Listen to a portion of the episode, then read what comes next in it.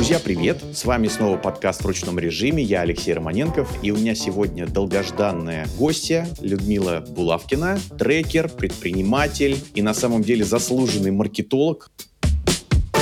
Люда, привет. Привет, Леша, привет, э, слушатели. Здорово, что мы вместе. Скажи, пожалуйста, мы э, делаем наш подкаст для, э, ну, в основном все-таки малых предпринимателей. Иногда мы говорим малых, средних, но, в общем, малых, конечно же, больше. У тебя огромный, колоссальный опыт. Во-первых, ты сама предприниматель, много что запускала, много, понятно, на какие грабли встала, научилась. Ты еще и трекер, поэтому помогаешь бизнесам и стартапам выстреливать. Расскажи, пожалуйста, вот исходя из твоей насмотренности, твоего опыта, опыта. Как в 2023 году обстоят дела с маркетинговой грамотностью и какой-то зрелостью, пусть то стартапов, пусть то малых предпринимателей. Э, понятно, что мы с тобой занимаемся этим довольно давно. Но вот вопрос. Ситуация как-то улучшается, выправляется или, в общем, все так же и каждый раз приходят новые и делают одни и те же ошибки? Расскажи. Классный вопрос. На самом деле грань между маркетинговым подходом и таким продуктовым мышлением, она настолько тоненькая и порой это сливается воедино, что я бы сказала, уровень такой грамотности предпринимателей приличный. И действительно не такой, каким он был там 10 лет назад, а тем более там 20 лет назад, когда, может быть, мы только задумывались. Оказывается, запустить свой бизнес можно здесь сейчас, и не нужно там для этого наследства, какие-то кучу денег и так далее. Но что я наблюдаю? Я наблюдаю определенное, знаешь, такая зашоренность мышления. Все прекрасно понимают, что нужен трафик. Давай будем называть трафиком любой э, способ лидогенерации. В офлайне тоже трафик. Ну, какой-то поток потенциальных да. клиентов. Может быть, они еще не купили, но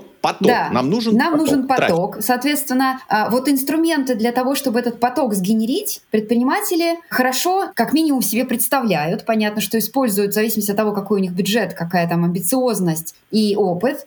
А, умеют или не умеют с какими-то каналами работать. Но в целом большинство предпринимателей этим и ограничиваются. То есть вот мне нужен поток. Это и будет весь маркетинг. Увы, то есть это только во-первых, далеко не первый шаг, да, нужно сначала понять, э, а что за поток вообще, а существует ли он в природе, или, может быть, ты будешь ловить насекомых, которые в твоем климате, в принципе, не обитают. А самое интересное, что чем ты их приманивать ты будешь. То есть все думают о том, как я их поведу? Туннель я буду создавать, понимаешь? А до туннеля на входе что? А там еще целая бездна э, рассуждений, размышлений. И что после туннеля? Думают не все. Э, ну, то есть ответа на вопрос, э, а какую боль мы решаем и почему должны прийти именно к нам, этим вопросом не задаются. Ой, какой ты целом... прокачанный эксперт, ведущий. Да, конечно, специалист в маркетинге, же коллеги. Да, да, да. Вот это... Ты знаешь, здесь я думаю, что вопрос еще немножко отсылает нас к языку. Вот когда сама фраза «какую боль мы решаем» у русскоговорящего фаундера, владельца продукта, предпринимателя вызывает дрожь, потому что режет слух.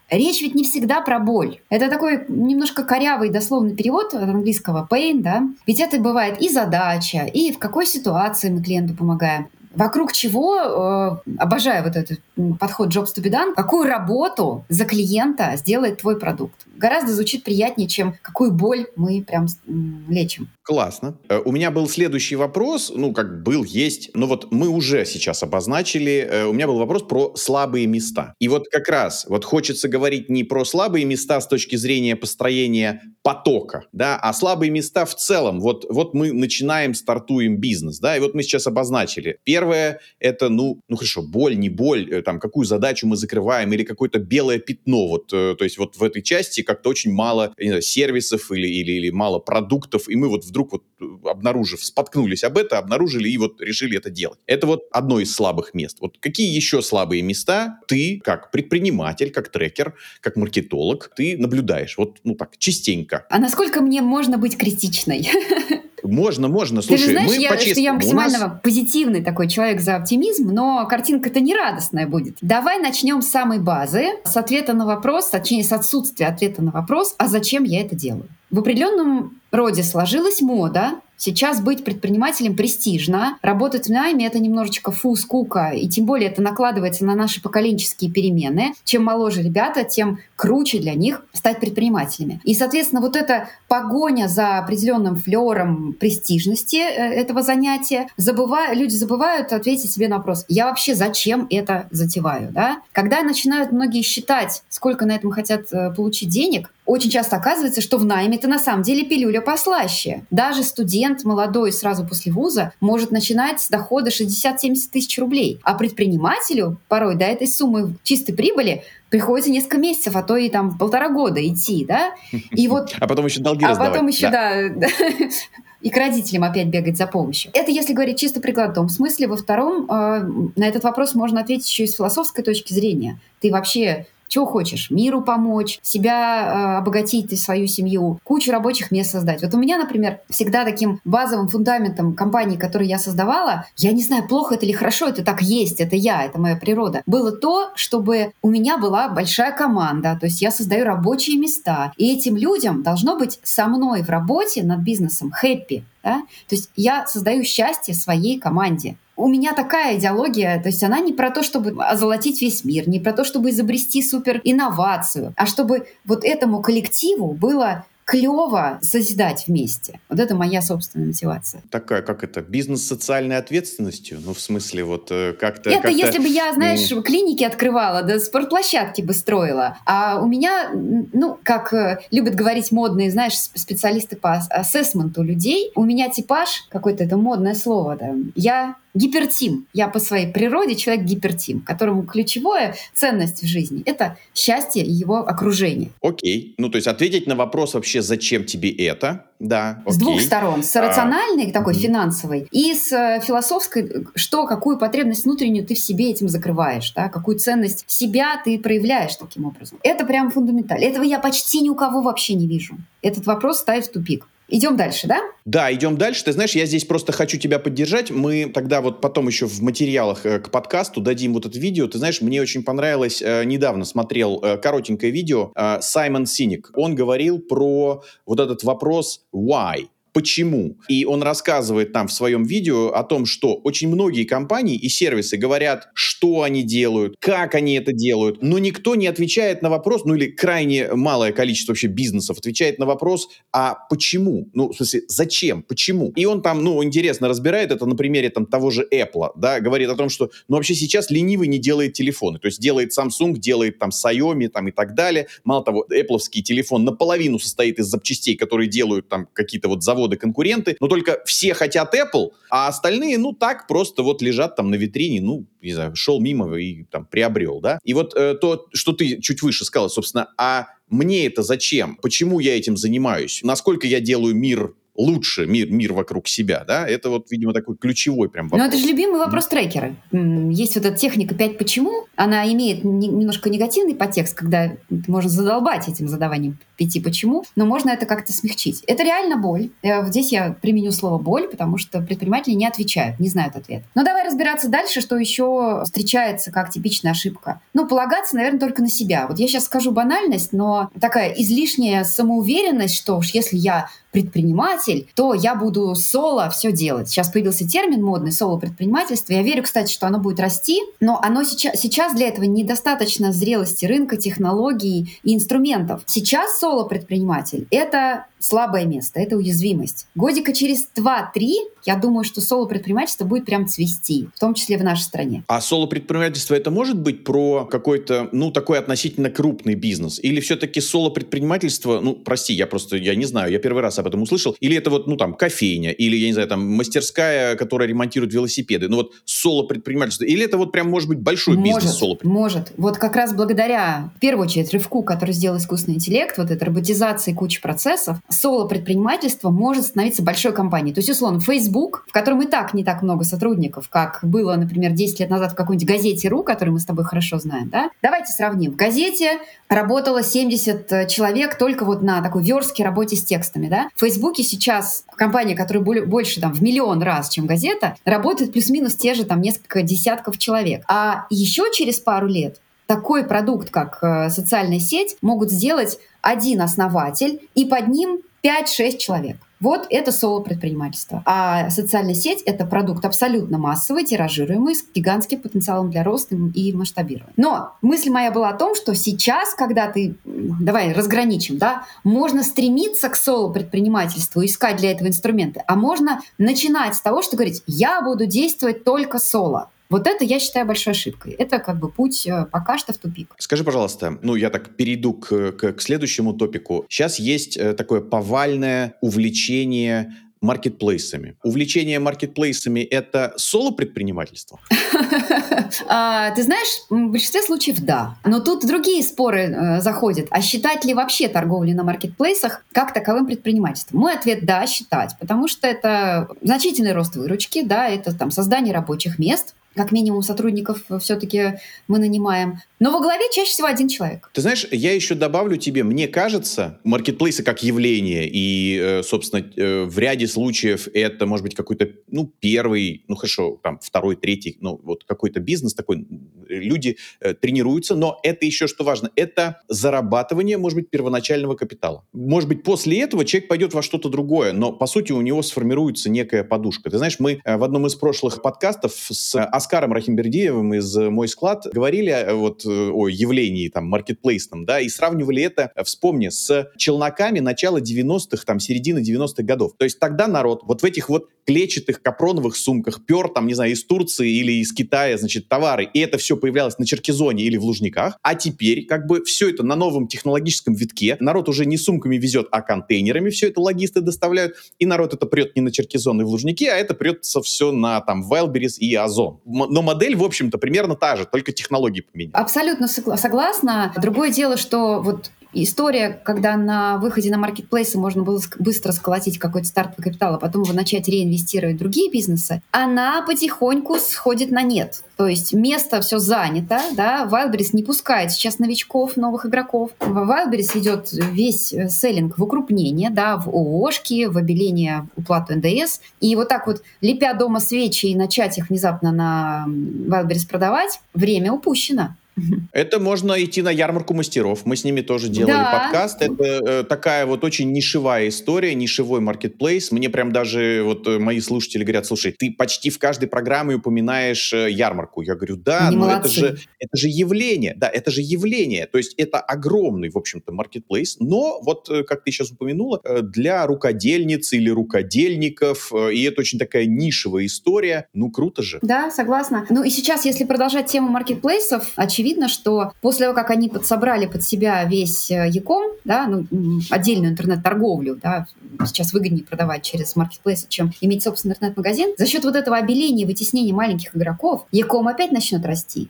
Да, это будет не Яком больших оборотов, но прямая можно сказать, DIY, да, do it yourself или там direct to customer, D2C, да, вот этот D2C. Путь D2C он опять сейчас должен начать набирать обороты, потому что маркетплейсы тебя туда не пускают. Но мы с тобой говорили, кажется, про ошибки. Или мы эту тему завершаем? Не-не, давай, давай. Мы нормально, мы просто болтаем туда-сюда, я имею в виду, возвращаемся, идем вперед. Э, так это, два вперед, один назад. Нормально, давай.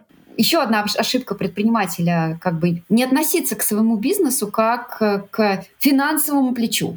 То есть включать такую ром- романтичность и выключать циничность. Вот чем старше я становлюсь, тем более зрелый бизнес я вижу, а речь идет уже про крупные компании там, с оборотом несколько миллиардов рублей, тем больше я как бы слышу от этих крупных предпринимателей, как здорово им помогало в начале мыслить цинично, думать, про, простите, про бабло, да, там, у меня даже в книжке в голове про деньги есть такая фраза «Думай как банкир». Я вложу рубль, заработаю 2, или я вложу рубль, заработаю 5, или я вложу рубль и получу 100, да, вот выбирая на этом уровне, очень отрезляет, отбрасывает там всякие иллюзии и так далее. Приоритизирует э, с точки зрения вот прям как-то задач, то есть что делать в первую очередь. И, кстати, расширяет сознание, потому что вот я много езжу по регионам, ну, не буду перечислять города, это правда, там, половина городов нашей страны, я общаюсь с предпринимателями местными, да, региональными нашими деятелями. Порой что их заботит? Обновить вывеску, обновить витринку, улучшить мерчендайзинг, выкладку в торговой точке, да? В то, в то время как глобальный прогресс говорит о том, что тебя сейчас вы, вытеснит с рынка Marketplace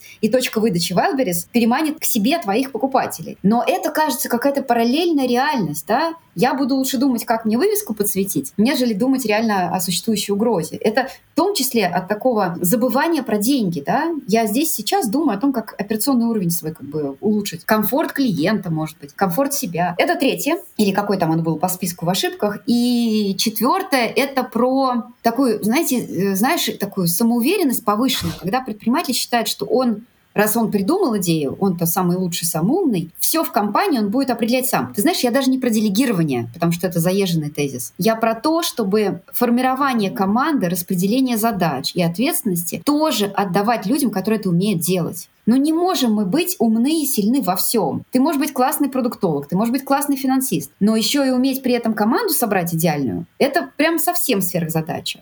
Короче, это мысли подсмотрены в умных книжках, но я ее повторю. На самом раннем этапе у предпринимателя должен быть в союзниках человек, который разбирается в людях, в команде. Как хотите называть его, директор по персоналу, рекрутер, астролог, да, я знаю, что сейчас некоторые окружают себя какими-то эзотерическими специалистами, чтобы формировать окружение. Мы не можем быть э, гуру во всех направлениях. И вот часто хромает именно отбор людей. Знаешь чем? Я прям простой пример приведу. Очень комфортно нанимать людей, похожих на себя. Ой, мы с ним вообще на одной волне. Так классно с ним будет и работать, и отдыхать, и дружить. Мы же с тобой понимаем, ну фигня ж полная, да? Ну, нет, э, это не всегда хорошо для бизнеса. Вот еще раз. То есть, э, как ты сейчас вот очень чуть выше говорила, смотря какая задача. Если задача работать с комфортными людьми в комфортной среде, окей, классно. Ну, то есть ты можешь их взять и классно с ними работать. Но это не имеет отношения к бизнесу. Если у тебя задача как-то, может быть, там агрессивно Э, расти, развивать бизнес, вот совсем не факт, что этот человек будет тебе приятен. То есть бизнес-то будет делаться, но, вероятно, тебе с ним, может быть, даже тяжело как-то или вот, ну, там, не очень комфортно. Не, все-таки рост, я считаю, в преодолении, в каком-то сопротивлении. То есть собрать из звезд звездную команду — это вообще суперская задача, которая, которая умеет делать профессионалы. Руководитель, владелец бизнеса должен уметь поставить задачу, ну, какой-то вижен такой, да, видение сформировать, но сделать ее, пусть делают те, кто хорошо это умеет. Все, про ошибки Хорошо. поговорили.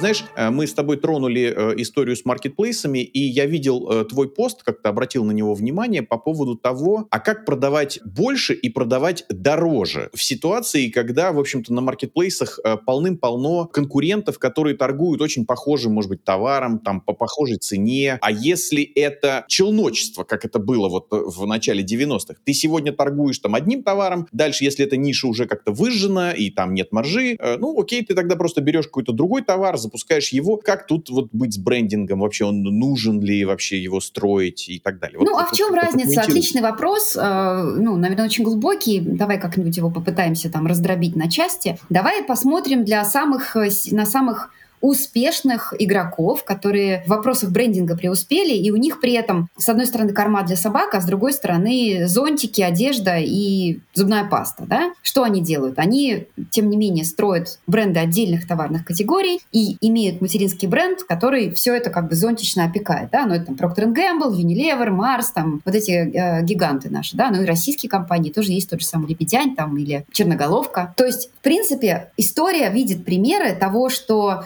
имея внутри совершенно разные линейки, все это поддерживается материнским брендом, который позволяет держать определенную маржинальность, позволяет целевую аудиторию, условно мам или условно пап или условно владельцев автомобилей, перекачивать из воронки в воронку. Сегодня они купили у тебя шины, завтра они купили у тебя зонтик, послезавтра корм для своей собаки. То же самое делают челноки на Wildberries. Они же так или иначе, даже закупая товары под сезон, придерживаются некой внутренней логики. Пусть это будет интуиция, но любая интуиция имеет предпосылки да, здравого смысла, какого какого-то потребительского опыта твоего. Ну, вряд ли ты сегодня торговал, простите за такой пример, табачкой, а завтра у тебя будет антитабачные средства. Да? Вот, условно говоря, встав на путь какого-нибудь товара, который имеет ограниченное там, потребление, ты будешь действовать в какой-то вот в этой же нише, да, а, или наоборот, идя на путь масс-маркета, у тебя будет ассортимент формироваться из масс-маркета. Наличие головного материнского бренда, который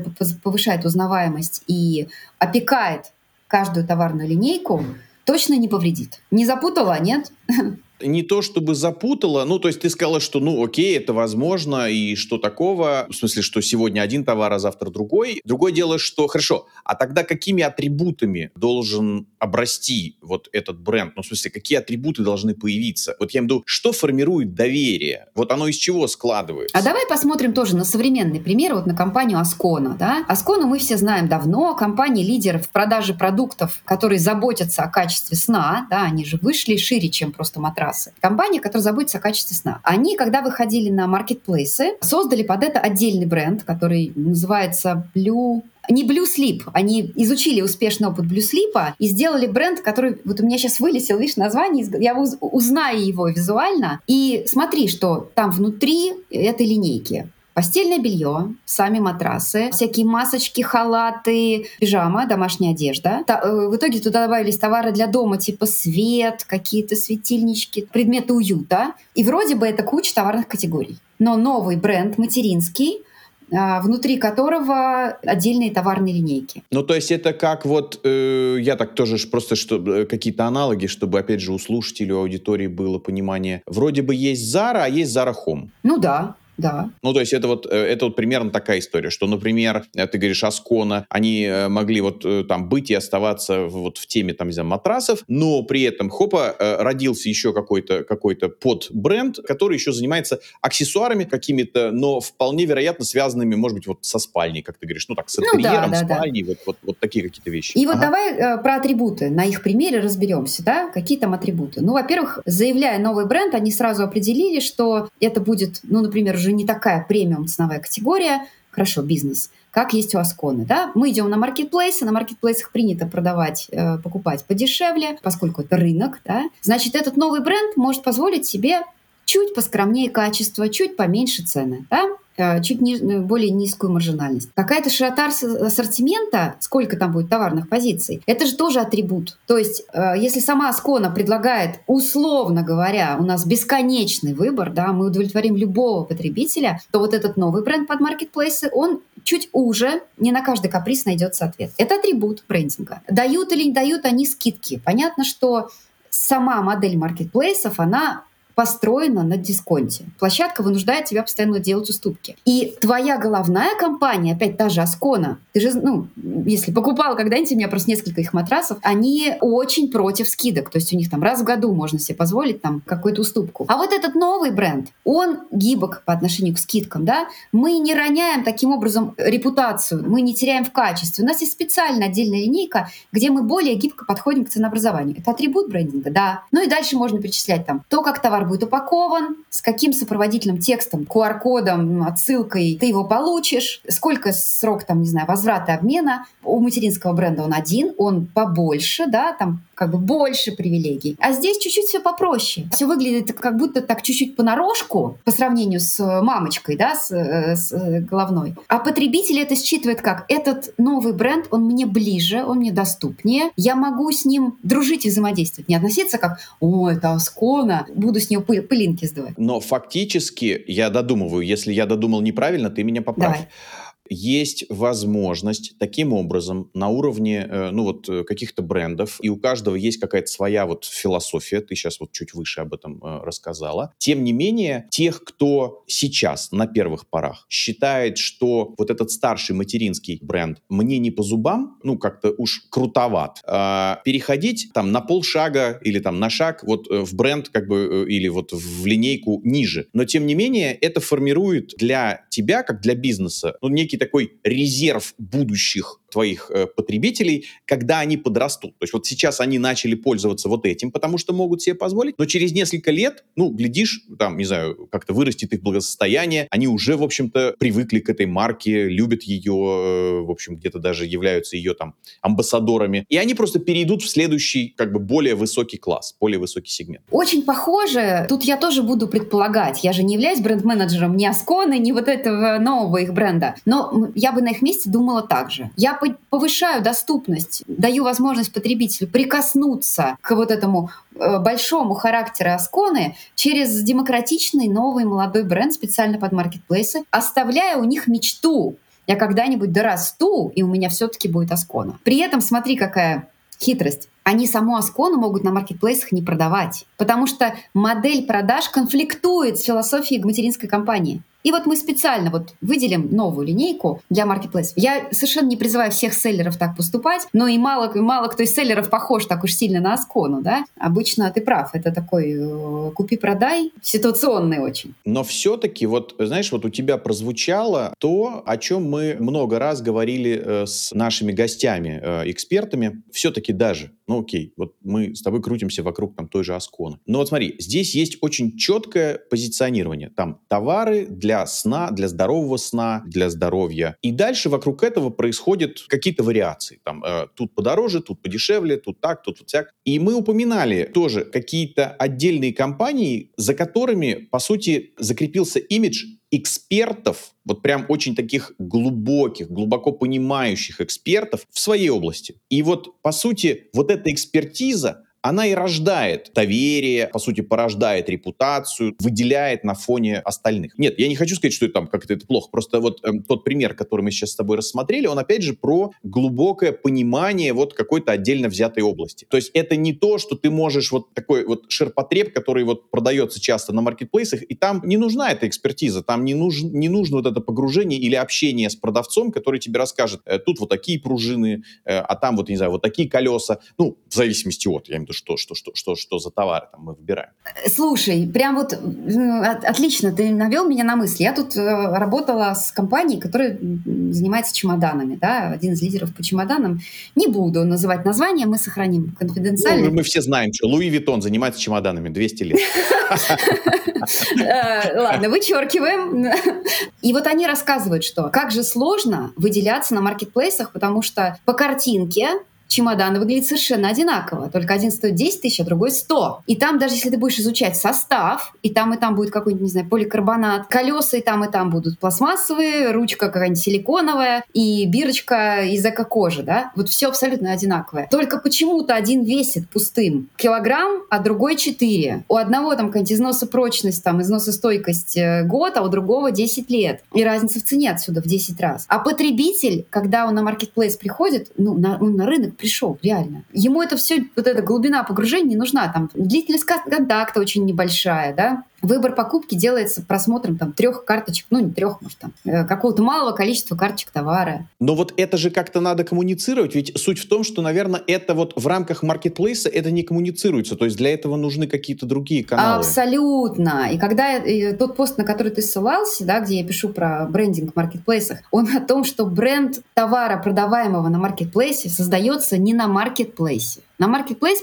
потребитель приходит совершить финальный клик, ну, два клика, на карточку и в заказ. А вот как сделать так, чтобы он, зайдя в поисковик, ввел «ищу такой-то, такой-то», да, не просто там чемодана, чемодан этой марки, это делается за пределами маркетплейсов. Ты знаешь, тоже вспоминал, ну, в каких-то из эпизодов нашего подкаста вспоминал, я, я прям даже, знаешь, коллекционирую иногда вот эти вопросы. Кто-нибудь во френд-ленте, там, в какой-нибудь из соцсетей спрашивает, ребята, кто вот недавно, может быть, там, покупал кондиционеры, расскажите, как выбрать. Вот он вопрос, понимаешь, вот как выбрать. То, что мы имеем на маркетплейсах или где-нибудь там в поисковиках, ну, это цена, окей. Но почему один стоит в пять раз дороже, чем другой? Э, и мало того, ты понимаешь, ведь тут же вот стоит, наверное, всем помнить о том, что законы рынка беспощадны. Если у кого-то что-то стоит в пять раз дороже, и это не обосновано, его вынесут ры- с рынка, ну вот он, он там, я не знаю, двух месяцев не проживет. Вот если он просто так взял и поставил цену дороже остальных. Значит, все-таки есть причины, почему он дороже в несколько раз. И находятся люди, которые готовы платить дороже в несколько раз. Но вот это почему? Где это почему в интернете? Ну, я виду, где это найти? чтобы понять для себя, а мне-то что надо. Но это, мне кажется, есть искусство маркетолога или там бренд-менеджера, который формирует вот это обоснование, почему во многих так местах контакта, касания с клиентами. Я, знаешь, вспомнил свежий пример. Я вот не являюсь сама клиентом 12 Stories, да, хотя слежу за ними, ну, профессионально. И у них произошла сейчас такая трансформация. Они решили, что теперь этот бренд будет относиться к премиум категории, провели переоценку всей своей товарной линейки, и сейчас там пальто будет стоить порядка 200 тысяч рублей. Да, у российского производителя шерсть с кашемиром будет стоить 200 тысяч. То есть там девчонки, которые фанаты этого бренда, активно пишут, они стали стоить, как раньше стоила Максмара, ну, до момента, когда Максмара ушла с нашего рынка. И ты знаешь, при всей вот такой тональности э, визгливой дискуссии вокруг этого подорожания, мне как маркетологу приятно про это читать. Они, кажется, нашли ну, свою нишу, да, они не гонятся там за... Уши, свои уши, на которые присели. Вот, и они как бы, я уверена, что их выручка не просто не, не упадет, она, скорее всего, действительно подрастет, потому что это четкое позиционирование. Они еще раз таким образом подчеркивают достоинство, премиальность, качество, там, эксклюзивность, избирательность. И девушка, которая раньше носила, а, у меня отечественный 12 сторис, которые хорошие, теперь будет говорить, у меня, девчонки, 12 сторис. Поняли, о чем я вообще здесь вам говорю?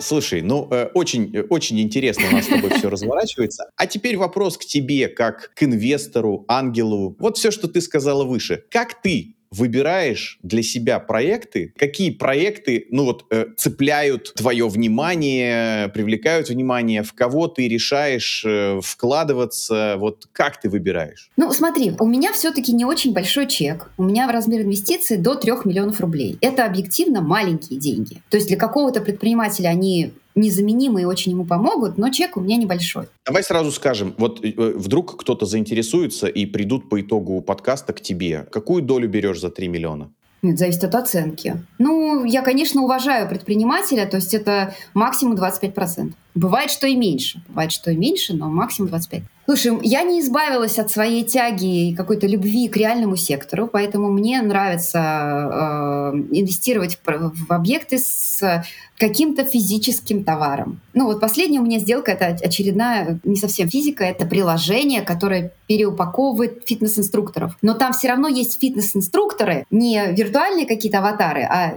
реальные тренеры, которые загружены, там, переупакованы и перепродаются клиенту. Моя самая любимая инвестиция — это ребята, которые делают датчики погоды. То есть это прям физические железки, которые следят за температурой, влажностью и прочими параметрами. И там команда брутальных пацанов, которые что-то варят, паяют. И тут вам не отзывается, не знаю, мое инженерное прошлое, которое я так подзапылила, да, будучи маркетологом и предпринимателем. Все мои инвестиции начинались всегда с людей. О, вот прям, давай, давай, продолжай. Просто у меня вот прям и был вопрос. Вот ты вкладываешь в команду или в гипотезу? В человека, конечно. А, если бы я была повзрослее по деньгам, то есть по сумме чека и по стадии зрелости бизнеса, можно было бы выбирать по индустрии, говорить, что так, я не смотрю это, я смотрю строго вот это, а я захожу на вообще пресиде, да, на стадии, когда входят друзья, дураки и члены семьи, да, 3F фактически. Там настолько все неопределенно, что выбирать можно только людей. Он сегодня задумал эту историю, через три месяца она у него развернулась на 180 градусов. Он был один, собрал команду, у него все поменялось. Он был один, и физически человек женился, да, и у него там это драматически повлияло на бизнес. Конечно, в, люб- в людей. Мне должно отзываться, что человек как раз имеет ответ на вопрос, почему я это делаю, да. Там должна быть некая комбинация между романтизмом «спасаю мир» и цинизмом зарабатывают на то-то, на то-то. Должна быть связь его предыдущего опыта с бизнесом, который он затевает. То есть стоматолог, который решил сделать собачьи упряжки, ну какая-то такая спорная связка, да? А вот стоматолог, который, я не знаю, задумал омолаживающие средства для лица, тут я вижу э, связь. По крайней мере, объект внимания и то, и то, что находится на лице, да? Какая-то должна быть э, коннотация. А бывает так, когда вот в тебе включаются три роли, то есть ты видишь, может быть, классную команду, ты видишь на самом деле очень интересную гипотезу, э, ну, какую-то вполне себе, какую-то здравую, но при этом, не знаю, как трекер, ты видишь видишь какую-то безобразную реализацию. Да. да, да, да, И вот тут э, вот в тебе что-то включа, включается, и ты говоришь, так, все хорошо, но только все надо переделать. Ты вообще в такие истории идешь, или все-таки как трекер команда должна прийти с запросом? Без запроса, ну вот, не работаю. Ну, смотри, все-таки, когда ко мне приходят за деньгами, я в первую очередь э, в шапке инвестора нахожусь, да. Я могу почелленджить команду и применить трекерские механики, если там как ты проиллюстрировал, мы видим, что все рассыпается, я, скорее всего, не буду пытаться их разворачивать, я просто откажу в деньгах. То есть они ко мне пришли не за трекингом, да, они пришли с деньгами. Я скажу, не, ребят, ваша бизнес-модель, там, не знаю, ваш э, способ получения дохода, э, ваша экономика не бьется, или даже, окей, вы в иллюзиях, что она бьется, но мне кажется, нет. Мы с вами не, нам с вами не пути. Если они говорят, хорошо, давайте рассмотрим, а что нужно, чтобы мы стали для вас интересны? Может быть, мы придем к вам через три месяца, может быть, через полгода. Какие метрики вам принести, показать? Здесь я могу включить треки, рассказать, давайте разберемся, продукт, продажи, команда, где у вас узкие места.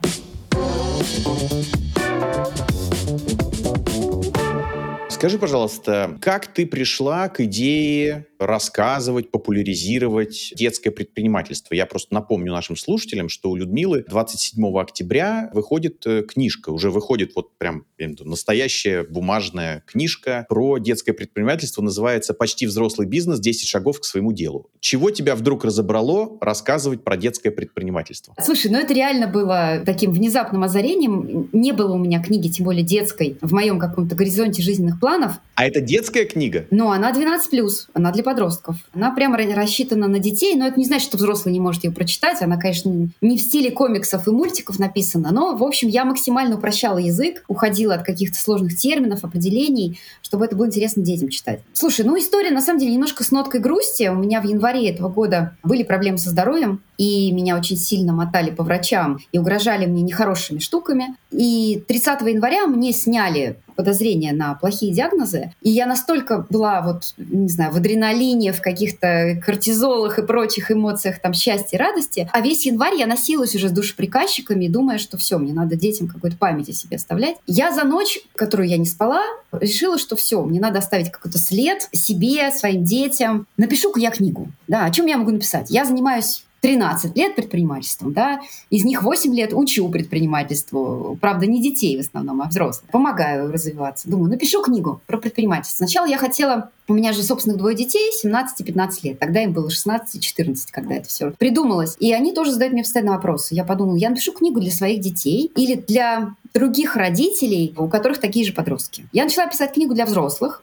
о том, как ребенка поддержать на пути создания своего дела. Вот это прям супер. Ты знаешь, у меня вот прям вот среди следующих вопросов. Ну хорошо, детей как-то нужно нежно так как-то подталкивать, что там ты ничего не бойся, это все, там на, ошибки наши друзья, там не получится, попробуешь еще раз, все. Но Тут же еще нужна какая-то психотерапия с родителями, ведь э, родители же там, ну не знаю, читали про какого-нибудь Джобса там или еще что-нибудь, кто вот там бросал школы, университеты, там не доучивался. И тут же надо еще как-то вот и родителей немножко подготовить к этому моменту. А ты знаешь, мне на руку такая рыночная ситуация. Вот я же проводила опросы и родителей, и детей, когда писала книгу. Я э, опросила там больше сотни родителей, подростков, задавая им вопрос, хотите ли вы, чтобы ваш ребенок стал предпринимателем. И у меня там определились три группы исходя из профиля, чем занимается сам родитель. И знаешь, какая самая большая? Работающие в найме родители и не состоя... даже не пытавшиеся пойти в предпринимательство, больше всего видят ребенка предпринимателем. А у нас в стране таких людей, работающих в найме, большинство.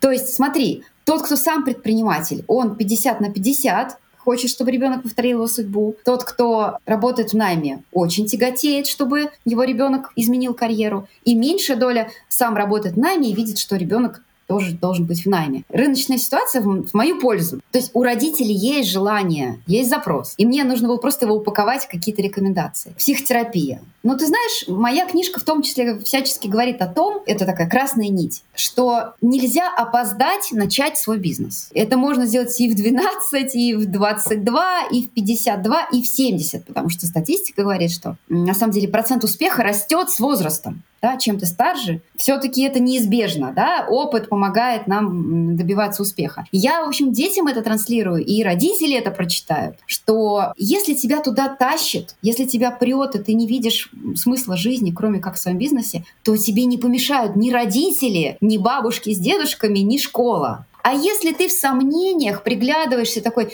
так, пора, не пора, ага, мама не одобряет, ну папа ни туда, ни сюда, скорее всего, тебе на самом деле рано. И моя э, книга, она, с одной стороны, ориентирована на всех вот детей, да, которые в нашей стране живут, но, наверное, она больше поможет как инструмент тем, кого прям туда тащит, кто действительно ищет уже лопату, чтобы копать Он уже траншею, как бы, он уже руками эту траншею гребет. Слушай, а что, может быть, вот в рамках твоего исследования, опять же, твой такой очень такой маркетинговый подход, то есть вот я опросила, я собрала, значит, вот распределение долей вот такое, вот есть какие-то случаи или какие-то кейсы, которые, ну, не знаю, тебя поразили? Ну, вот поделиться с, с нашими зрителями, слушателями. Ну, вот что-то невероятное. Слушай, ну там был классный вопрос. Ну, не знаю, насколько аудитории покажется невероятным нашим слушателям, но меня очень удивил вот какой момент. Я спрашивала у родителей, назовите, кто для вашего ребенка ролевая модель ну, на кого они хотят быть похожи. И тот же самый вопрос я задавала детям, и у меня тоже там было за сотню подростков. Расхождение в ответах было абсолютно драматическим. То есть родители отвечали, герой для моего ребенка — это папа или мама. 38% таких ответов. Писали «я», там «папа»,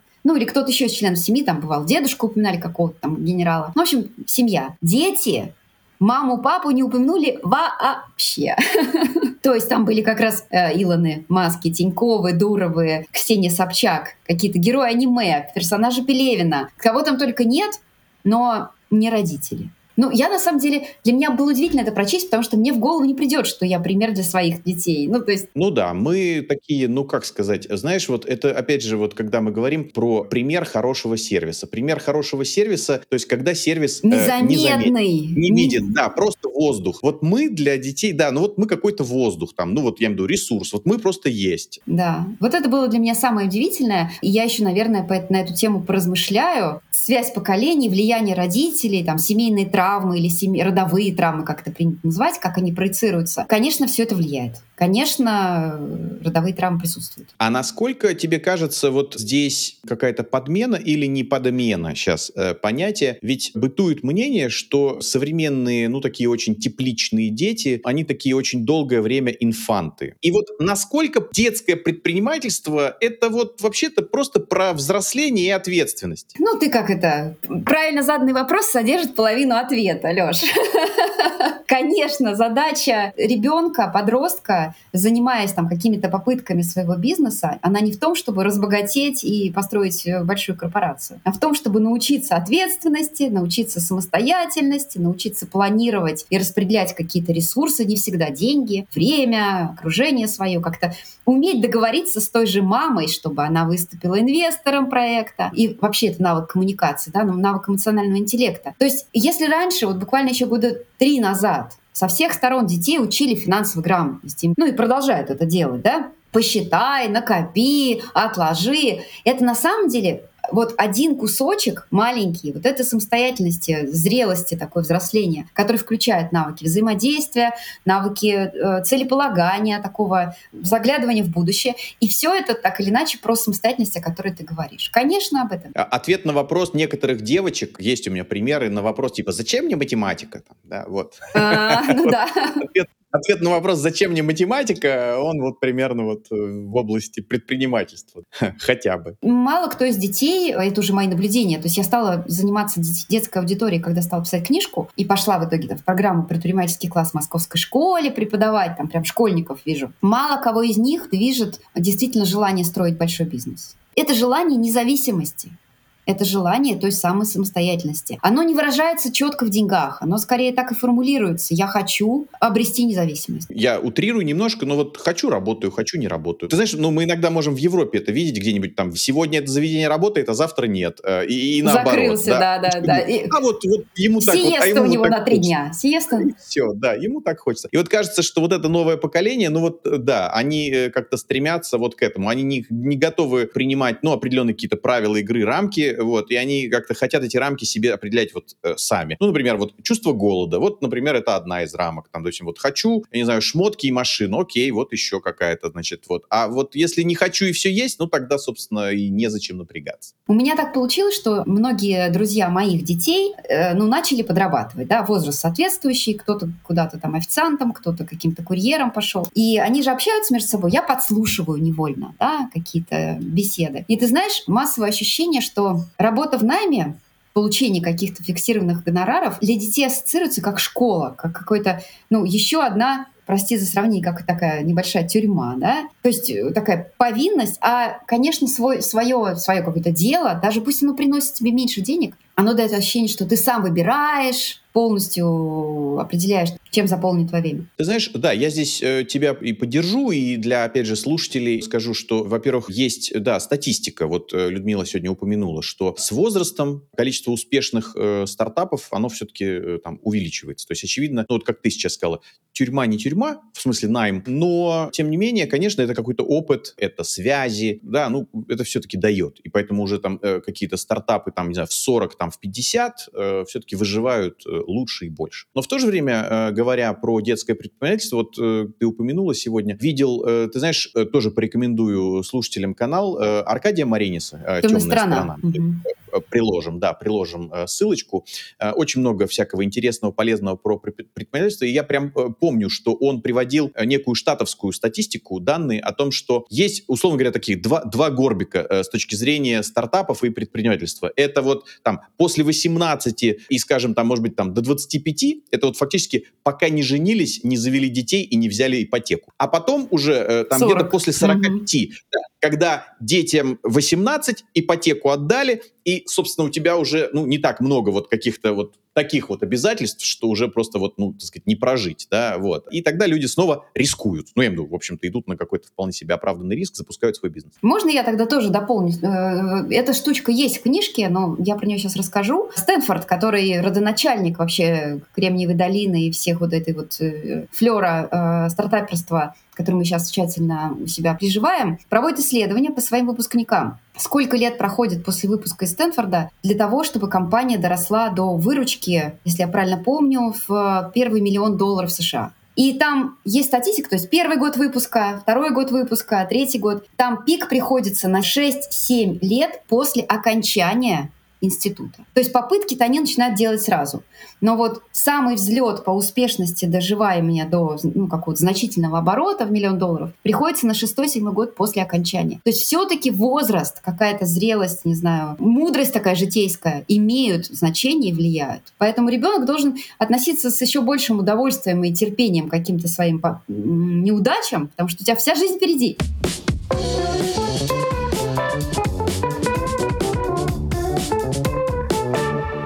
Люд, давай от тебя рекомендации родителям, детям, предпринимателям, какие-то наставления и напутствия. Давай.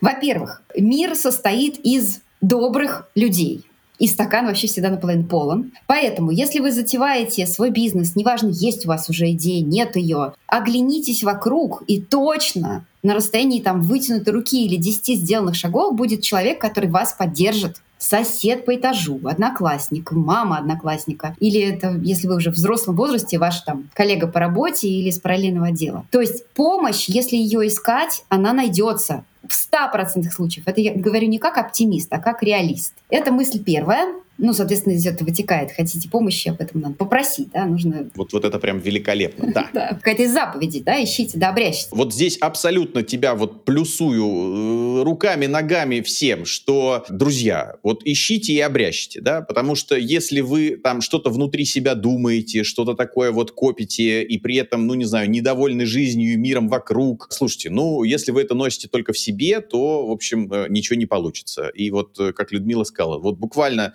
стоит только дать во Вселенную какой-то сигнал, и тут же начнут на вас падать, я не знаю, рекомендации, какие-то знакомые, какие-то идеи начнут появляться. Поэтому, в общем, я думаю, прям отличная рекомендация. Люда, тебе спасибо. Успехов твоей книжке. Спасибо. Спасибо огромное за приглашение. Обнимайте. Спасибо. Пока-пока.